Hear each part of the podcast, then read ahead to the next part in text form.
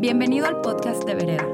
Creemos en ser rescatados, ser amados y ser la iglesia. Queremos que en tu día a día puedas encontrar a Dios donde quiera que te encuentres y esperamos que Él te hable a través de este mensaje. Qué gusto estar aquí con ustedes. Eh, siempre es un, es un privilegio, es un honor eh, ver sus hermosas caras desde acá, lo poco que puedo. Este, pero confío en que están guapos como el Señor los ve guapos. Amén. Este, quiero retomar un poco lo que, ¿cuántos estuvieron aquí la semana pasada? Hablamos acerca de, visión y acerca de tres cosas. Si se la saben, sé que es así como quiz, así sorpresa. Simplificar, enfocar y hacer espacio. ¿Sí? ¿Lo pueden decir conmigo otra vez? Simplificar, enfocar y hacer espacio. Y y creo que ha estado en el, en el corazón de, de, los pastores, del equipo, del staff en general, de, de, realmente vivir esta palabra que Dios nos ha estado dando para esta temporada. No nada más es un lema que aventamos porque se ve padre o porque esté de moda o lo que sea, sino es lo que sentimos que Dios nos está llamando a vivir y a enfocar nuestra vida en esta temporada. Eh, pero quiero compartirles rapidísimo antes, antes de que comience con con el mensaje, este, algo que estamos platicando. ¿Cuántos ven Netflix? ¿Cuántos no? ¿Cuántos mienten? Ah, este, no sé si les ha pasado, eh, mi roomie em, tiene su oficina ahí en la casa, entonces a la una y media de la tarde se levanta, pide algo de Uber Eats generalmente, casi nunca cocina, no le estoy exponiendo, nada más estoy compartiéndoles cómo es la dinámica. Este, y se sienta a ver una serie que eh, ahorita estaba terminando de ver una serie que se llama Brooklyn Nine-Nine. ¿Alguien la ve? ¿No? ¿Alguien? ¿Es buena? ¿Es buena? Bueno, no importa, pero es una serie de comedia. Eh, y no sé si se han dado cuenta que hay diferentes tipos de series y generalmente las de comedia son, tienen una historia en una temporada completa, pero realmente te puedes sentar a ver un episodio de Brooklyn Nine-Nine, de Friends, de lo que sea, y puedes entenderle por completo lo que está pasando en el episodio, ¿sí? Y luego hay otro tipo de, series en donde si no sabes qué está pasando, te sientas y no tienes la menor idea. O sea, no, lo, puedes ver eso porque no tienes el contexto completo, ¿sí? Y creo que es un, un excelente ejemplo de a veces cómo vemos lo que está pasando aquí arriba. Tú vienes aquí un domingo y a veces puedes venir, escuchar un mensaje y dices, no manches, la palabra estuvo padre, me encantó lo que dijo Rodo, lo que dijo Andrea, lo que dijo quien, sea que está aquí arriba. Le entendí porque las predicas están hechas para esto, pero se nos va a veces un contexto completo de lo que Dios está haciendo con nosotros como comunidad. Y no solamente como comunidad, sino también en tu vida. Las, las predicas que, que damos, los mensajes que damos aquí arriba, nos ponemos, créanlo o no, nos ponemos de acuerdo más o menos de hacia dónde vamos ¿Por qué? Porque creemos que Dios está construyendo algo con todos nosotros y que vamos caminando en, vamos creciendo en estatura, vamos creciendo en lo que Dios está construyendo dentro de nosotros. Amén. Entonces los quiero animar a que no nada más vean esto, y no solamente estoy hablando de mi, mensaje, sino los mensajes, no solamente en el contexto de hoy, sino en el contexto de lo que Dios está haciendo. Entonces, esta palabra que nos, nos trajo Rodo la semana pasada, de de simplifica, enfoca y hace espacio, nos da una dirección, nos da un contexto de lo que Dios quiere hacer en nuestras vidas.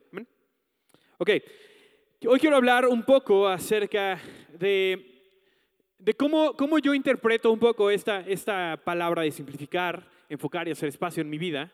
Eh, y espero que les pueda servir para darle un poquito más de, una, una, imagen un poquito más completa de tal vez cómo se ve esto en tu vida. Eh, para mí es difícil simplificar.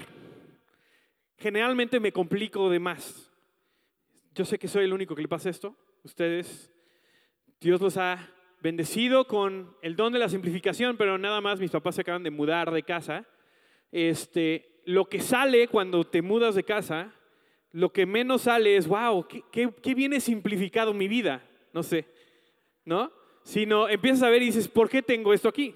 Llegó mi mamá con, con como seis cajas de zapatos y las puso ahí en mi, en mi depa así de, esto es tuyo. Las abrí y, oh sorpresa, dentro había cartas de amor de secundaria. ¿Por qué las tengo? No sé. ¿Para qué me sirven? De nada. no me sirvieron en ese momento, no me sirven ahora. Las cartas, no estoy hablando de la gente. Salieron fotos, salieron... Es que eran otros tiempos, perdón. Ya estoy chaburruqueando aquí arriba.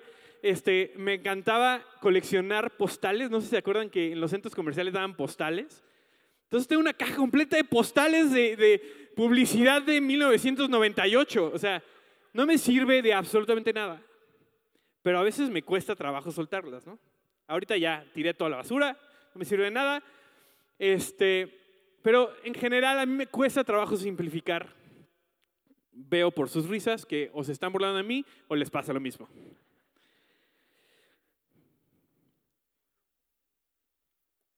Y no solamente en las cosas que en las cosas que acumulamos, sino también creo que tengo quiero ser exitoso. ¿Y a qué me refiero con esto? Quiero hacer un impacto, quiero que mi vida deje algo. Entonces en eso también yo me empiezo a complicar las cosas. ¿Por qué? Porque, porque hoy en día, o sea, empiezas a ver ejemplos y ves que alguien, o sea, Billie Eilish que acaba de ganar 5 Grammys a los 18 y yo me siento que ya se me fue el tren. No que quiera ganar Grammys, pero hacer lo que sea. Entonces tengo que caer en una rutina de empezar a hacer y entonces me empiezo a complicar más y a tratar de agregar más eh, eh, actividades a mi vida y esto y qué más puedo aprender. Y, y, creo que no está del todo mal, pero lo que caigo es en, en no enfocarme, en complicarme y en menos hacer espacio. No, o sea, lo que, lo que menos tengo es espacio, lo que, lo que en, cuando encuentro un espacio que está vacío, lo quiero llenar con algo que hacer. Y les quiero leer una, eh, una porción de, de, la Biblia que me ha dado mucha, me ha dado paz, pero también me ha retado mucho a la manera en la que yo enfrento mi vida y enfrento ese tipo de cosas. Y está en Juan 15, empezando en el versículo 1. Y sé que la has escuchado seguramente, pero vamos a hablar un poquito acerca de algunas de las de las cosas que yo veo en, aquí los vamos a desmenuzar un poquito más. Y empieza diciendo, Jesús, yo soy la vid verdadera y mi Padre es el labrador. Toda rama que en mí no da fruto, Él la corta, pero toda rama que da fruto, la poda para que dé más fruto todavía. Ustedes ya están limpios por la palabra que les he comunicado. Permanezcan en mí y yo permaneceré en ustedes. Así como ninguna rama puede dar fruto por sí misma, sino que tiene que permanecer en la vid, así tampoco ustedes pueden dar fruto si no pertenecen, si no permanecen en mí. Yo soy la vid y ustedes son las ramas. El que permanece en mí como, como yo en él dará mucho fruto. Separados de mí no pueden ustedes hacer nada. El que no permanece en mí es desechado y se seca, como las ramas que se recogen se arrojan al fuego y se queman. Si permanecen en mí y mis palabras permanecen en ustedes, pidan lo que quieran y se les concederá. Mi Padre es glorificado cuando ustedes dan mucho fruto y muestran así que son mis discípulos. Así como el Padre me ha amado a mí, también yo los he amado a ustedes. Permanezcan en mi amor. Si obedecen mis mandamientos, permanecerán en mi amor, así como yo he obedecido los mandamientos de mi Padre y permanezco en su amor. Les he dicho esto para que tengan mi alegría y así su alegría sea completa. Y este es mi mandamiento, que se amen los unos a los otros como yo los he amado. Wow, hay mucho que, sacar de ahí, ¿no? Em, y la primera, quiero hablar de algunas palabras que me resaltan. Eh, la primera es permanecer. Y no sé ustedes, pero a mí me enoja, me desespera un poquito que la Biblia utilice este tipo de palabras, porque lo que yo quiero no es permanecer, lo que yo quiero es correr. Si alguna vez has tenido no sé si sea la dicha o la pena, de caminar conmigo en una banqueta, pero yo camino como que tengo que llegar a algún lado, y me encuentro en mi camino gente que no tiene ese estilo de vida.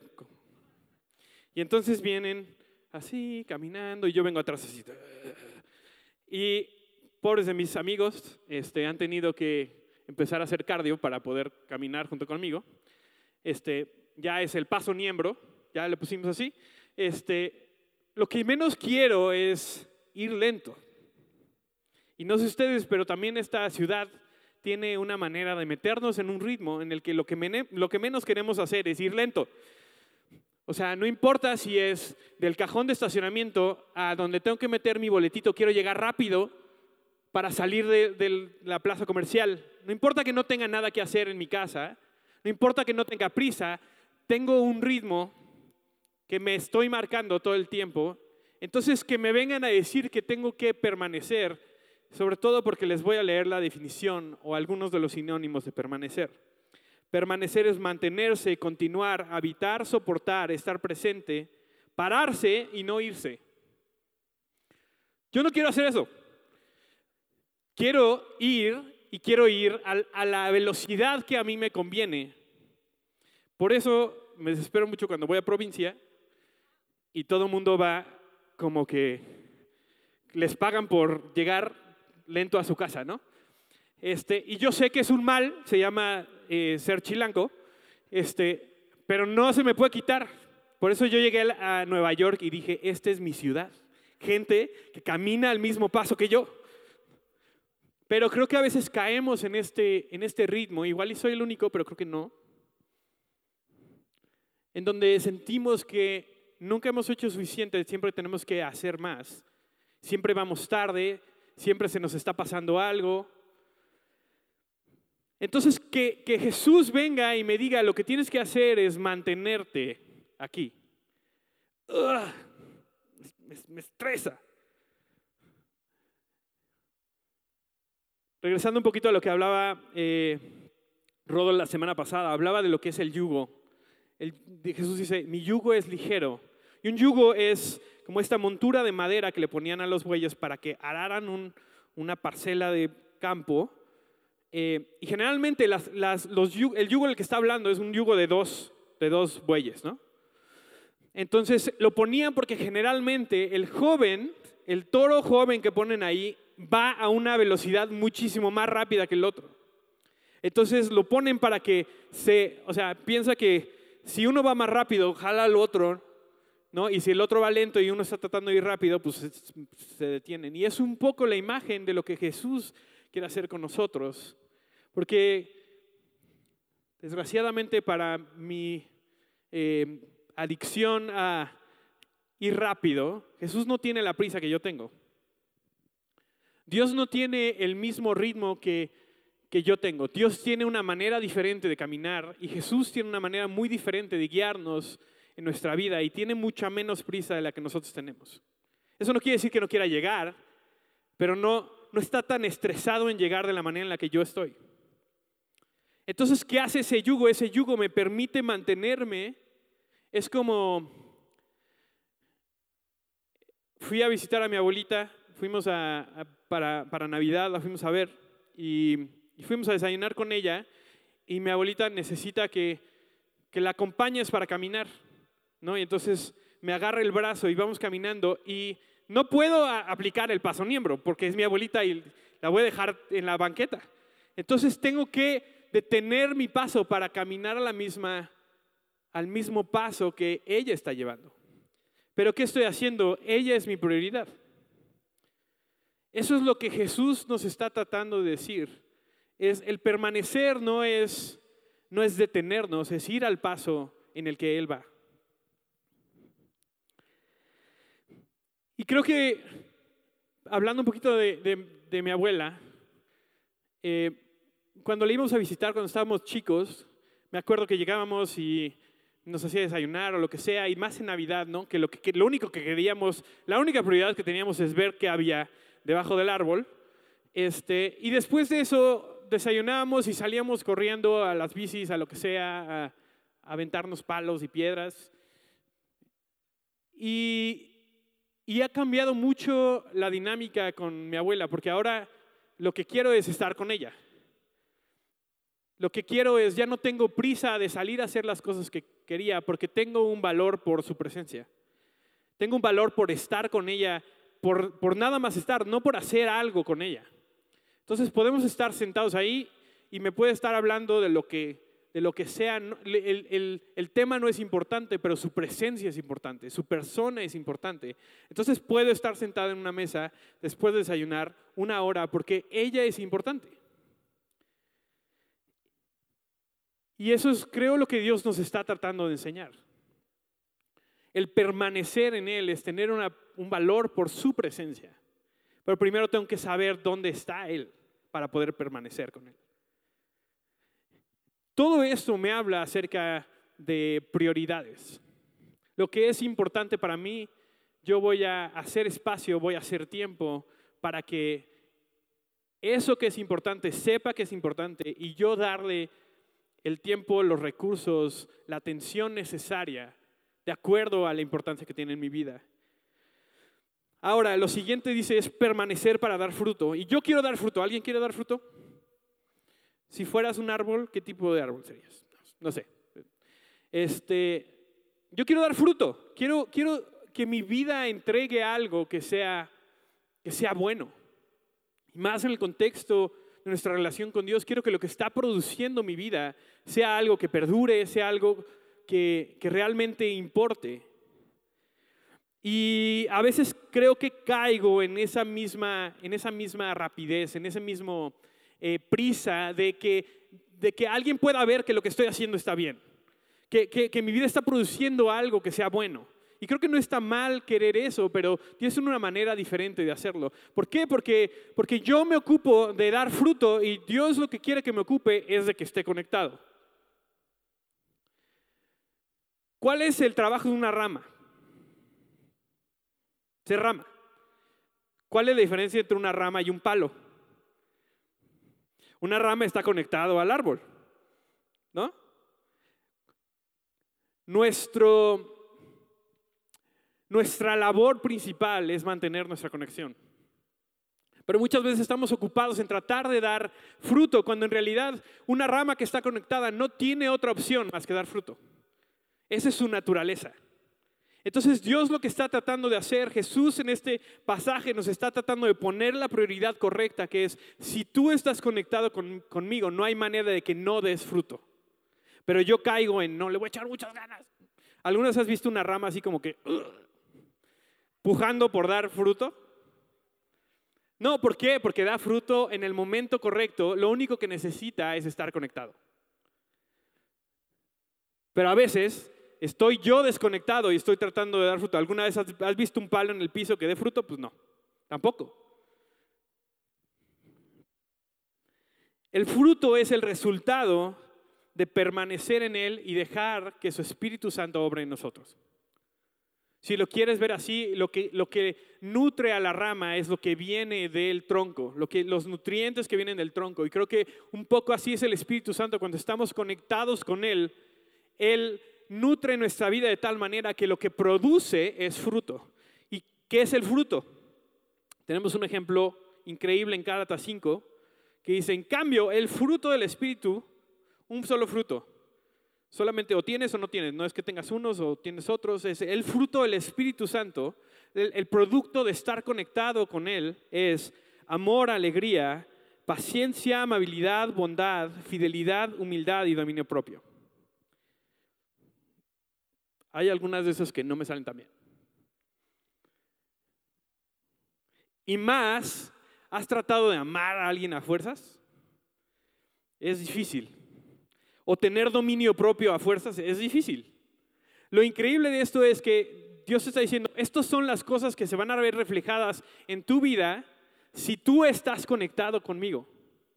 Tu responsabilidad no es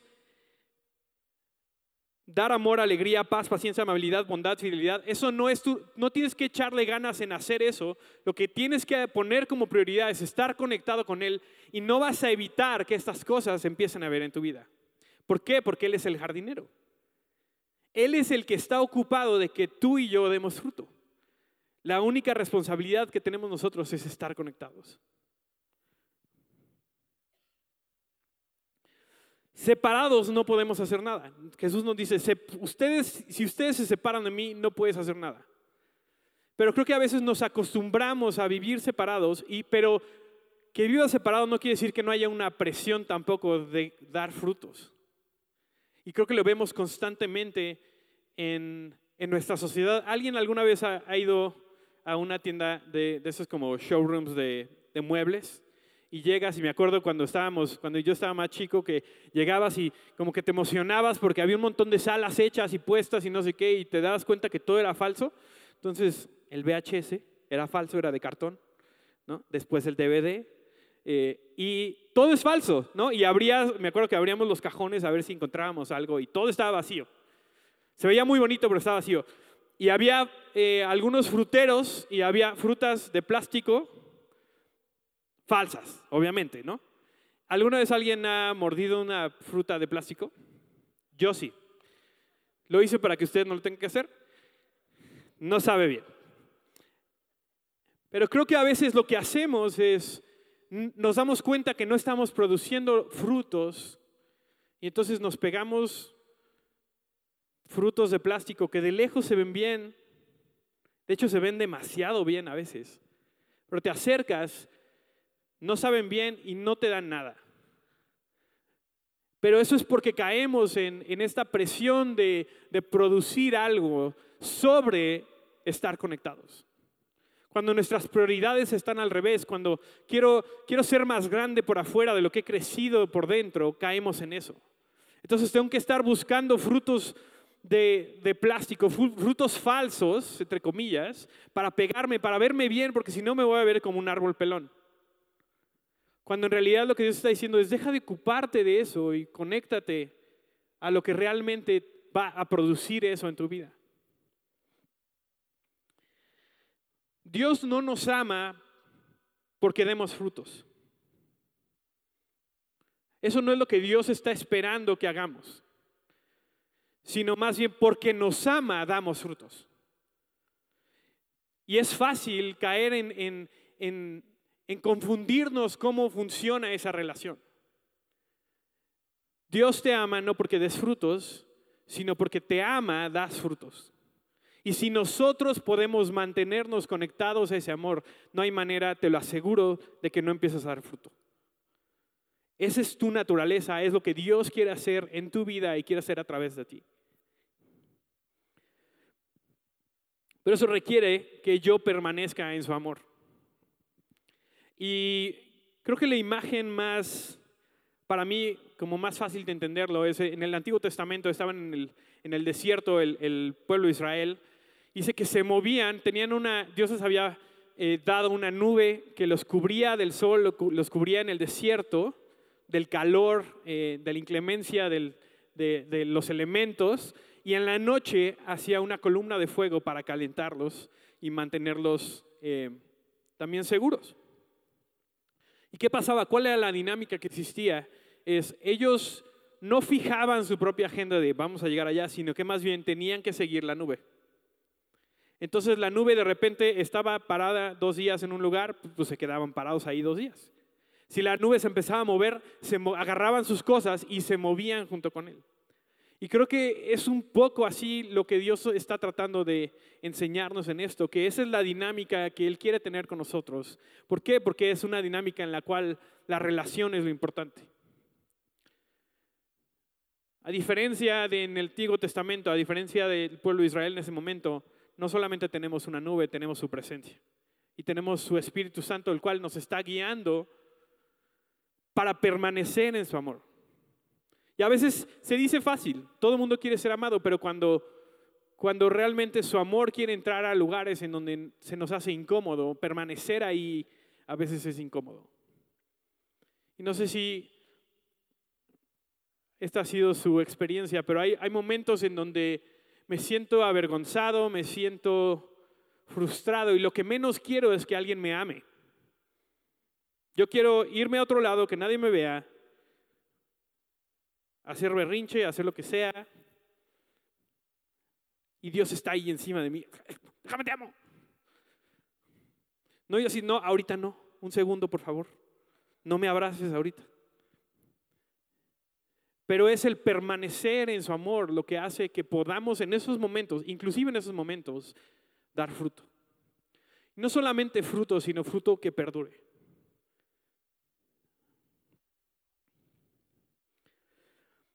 Pero esto solamente lo consigo por medio de prioridades. Y creo que esta es, esta es la invitación que tenemos hoy, de parte de él, de darnos cuenta que a veces volteamos la ecuación. Los lunes antes no hacía absolutamente nada, en la noche, no se sabían, pero el lunes para la gente que trabaja en la iglesia es San Lunes. Y entonces descansamos. O eso decimos.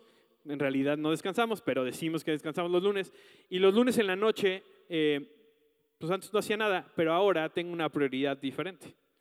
Eh, de hecho, hoy es 24. Ayer cumplí 10 meses con mi novia. Eh, los lunes se convirtieron rápidamente en lunes de FaceTime. Entonces, a las 8 de la noche yo ya sé que tengo algo que hacer. ¿Por qué? Porque tengo una prioridad diferente. Tengo una conexión que es una prioridad para mí. Entonces, donde antes pude haber metido ir al cine o hacer esto o salir a cenar o ver una serie, ahora tengo una prioridad diferente que, que mueve mis decisiones para proteger aquella cosa que es mi prioridad. Y lo que más me encanta de esto es que dice, la razón por la que les estoy diciendo esto, se los voy a volver a leer. Dice, si obedecen mis mandamientos, permanecerán en mi amor, así como yo he obedecido los mandamientos de mi Padre. Está hablando de prioridades. Los mandamientos son, ¿qué es lo importante para el Padre? Yo estoy haciendo eso importante para mí en mi vida. Eh, les he dicho esto para que tengan mi alegría y así su alegría sea completa. Lo cual me habla de varias cosas. Mi alegría está directamente conectada a permanecer en su amor.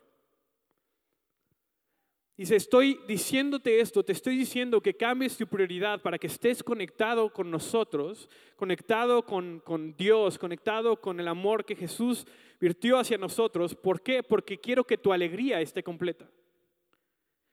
Y es algo que creo que a veces no hablamos, o si lo hablamos, lo hablamos de manera a veces muy banal en la iglesia.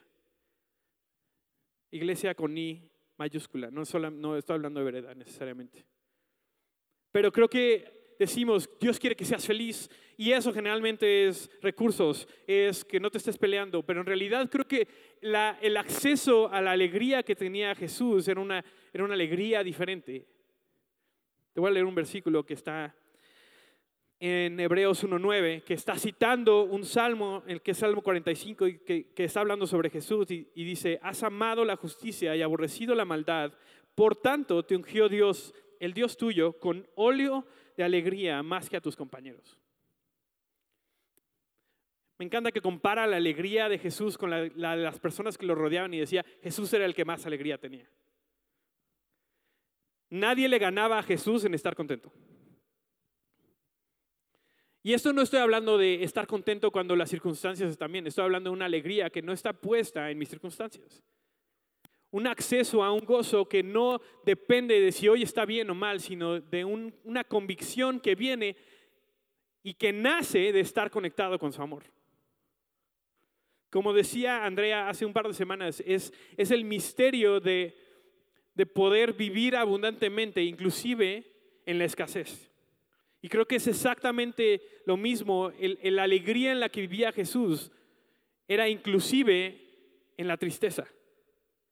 ¿Cómo funciona? No lo sé, pero quiero conocerlo. ¿Por qué? Porque no tengo buenos ejemplos de vivir en alegría.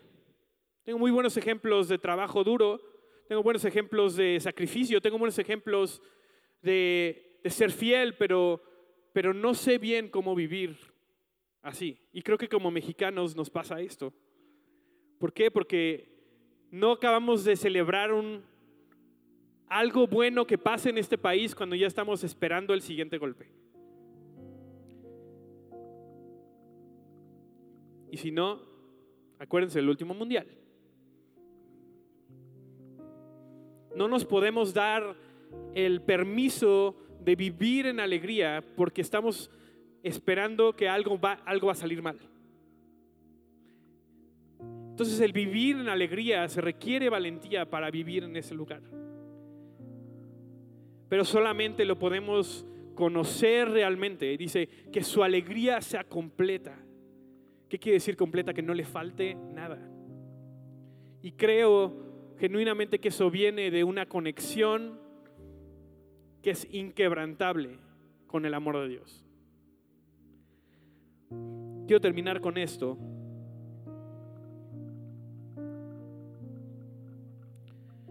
¿Qué significa para mí simplificar, enfocar y hacer espacio en este contexto? Simplificar es mantenerme en su amor. Quitar todas las cosas que, con las que me, me distraigo y hacer que eso sea lo que estoy buscando. Enfocarme es poner prioridad en lo que le importa a Él. Poner prioridad en las cosas importantes, las cosas que, que realmente deben de ir en, el, en, el, en, en mi lista hasta arriba de las cosas que yo tengo que estar protegiendo en mi vida. Y por último es hacer espacio, dejar que sea su tiempo, que sea su, su, su ritmo el que obre en mi vida y dé fruto.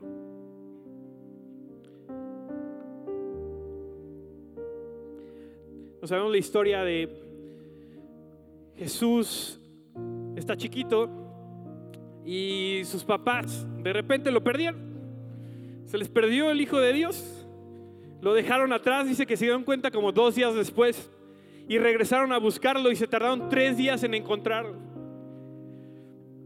Dios mío, pobres de María y de José.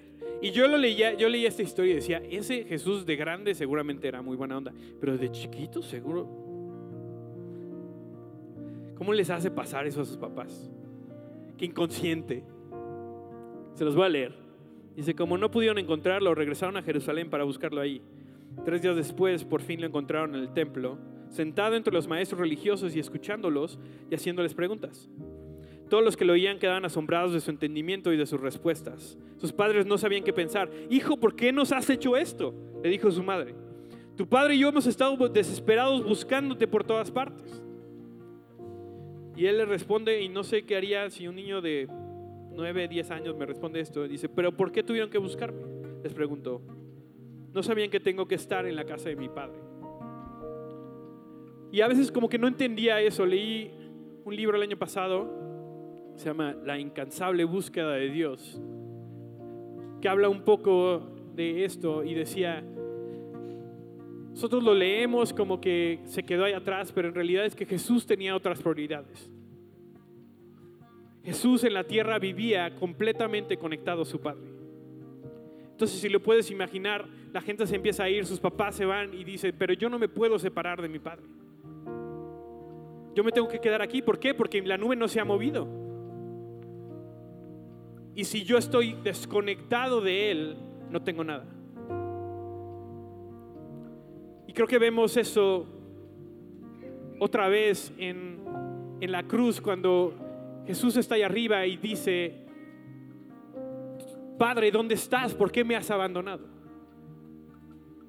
Por primera vez en su vida tal vez Jesús dijo, me perdí la nube. Me separé de Él.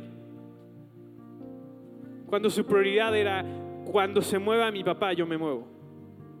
Y yo lo veo así, es como el niño que le da un poco de pena presentarse y está atrás de los pantalones de su papá y ya dile hola, ¿no? Entonces, ya hace así, se vuelve a meter. Creo que hay una seguridad que viene en estar conectado con Él y moverme cuando Él me pide que me mueva. Y esa es la invitación y ese es el reto que yo tengo en mi vida de decir, como decía Rodol en la primera la primera reunión, no quiero que Jesús se me pierda. ¿Por qué? Porque si se me perdió es que lo dejé de ver. Y creo que esto de, de simplificar, enfocarme, hacer espacio, es ponerlo a Él al centro. De quitar las cosas, los programas, los, lo que sea que está complicando el que yo lo pueda poner a Él como prioridad y que me están complicando la vida con cosas que no son tan importantes como son. ¿Nos podemos poner de pie?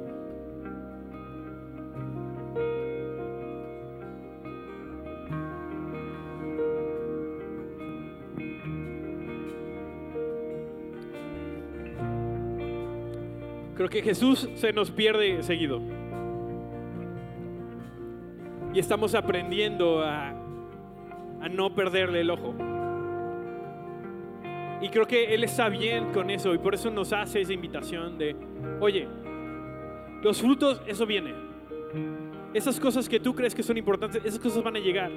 ¿A dónde quieres llegar con tu vida? El propósito que tengo para ti, todo eso va a llegar. Lo importante es que tú y yo estemos caminando al paso que debemos caminar. Entonces ahí donde estás, ¿por qué no pones tu mano en tu corazón? Y esto es algo que solamente tú vas a poder hacer. Yo no puedo, no puedes hacer un test para darme tus prioridades. Tú es una decisión que tienes que tomar en tu corazón. Pero creo que es lo que Dios nos está pidiendo que respondamos a esta invitación, de ponerlo a Él como el número uno. Jesús, te damos gracias porque eres tan gentil con nosotros.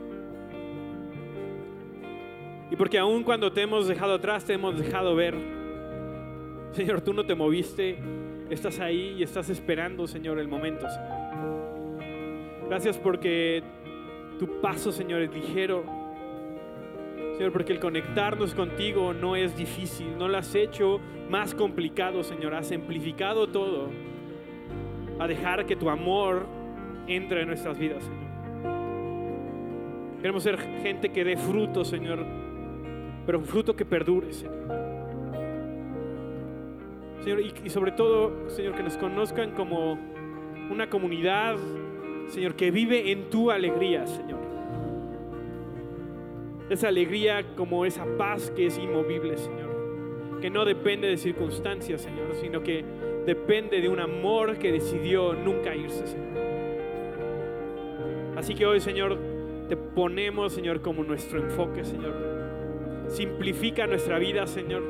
Hacemos espacio para lo que tú tengas, Señor, en esta temporada. Estamos emocionados de lo que tú vas a hacer a través de nosotros y de que estos frutos, Señor, otros los vean y reconozcan que hemos estado contigo, Señor, y que te den gloria a ti, Señor. En el nombre de Jesús. Amén. Si tú estás aquí hoy,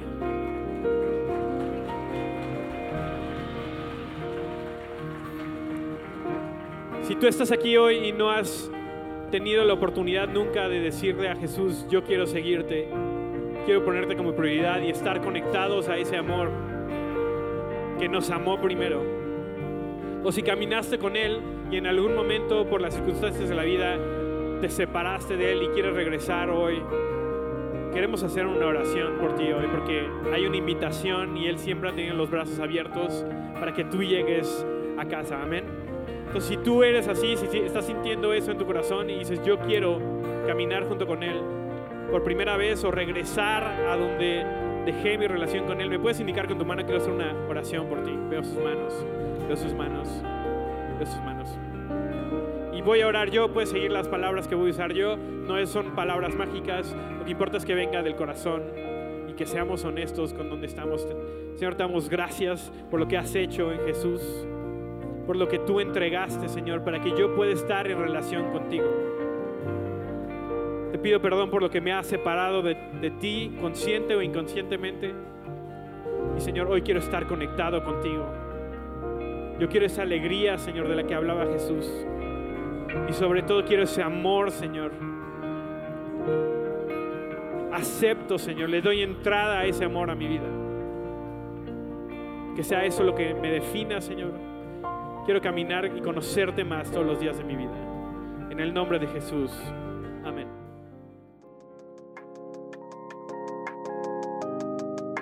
Esperamos que este mensaje haya aportado mucho a tu vida. Puedes buscarnos en redes sociales como vereda.mx. Gracias por escuchar y te esperamos en nuestros servicios del domingo.